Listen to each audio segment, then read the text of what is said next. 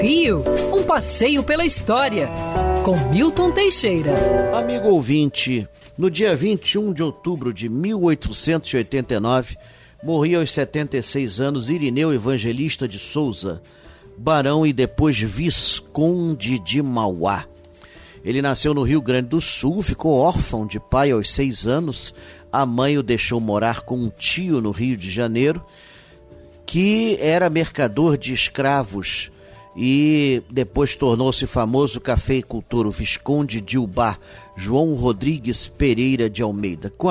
Ali ele aprendeu os negócios, depois foi trabalhar na empresa do inglês Philip Carruthers, que cuidava de exportar café do Brasil para a Europa.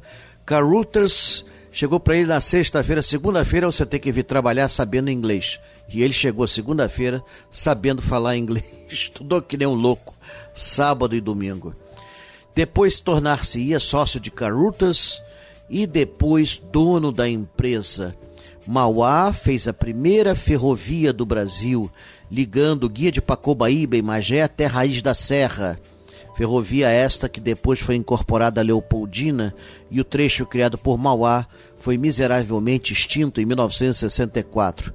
Mauá iniciou a iluminação a gás no Rio de Janeiro em 1854.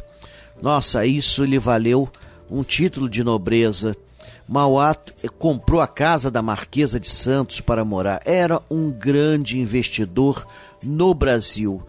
Fundou o Banco Mauá, que depois tornar-se-ia o Banco do Brasil. Sim, porque Dom Pedro I faliu o Banco do Brasil.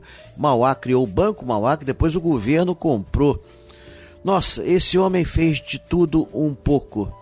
É, chegou a comprar linhas de bondes. O primeiro bonde para Tijuca, em 1859, foi adquirido por ele a concessão e ele colocou máquinas a vapor bastante modernas. Mauá era um abolicionista, foi o criador do Código Comercial, um dos mais avançados da América na época. Sonhava com um Brasil livre, sem escravidão, com operários trabalhando em vez de escravos. Mas o governo imperial não aceitou. Terminou falindo em 1878, mas se recuperou pouco antes de morrer.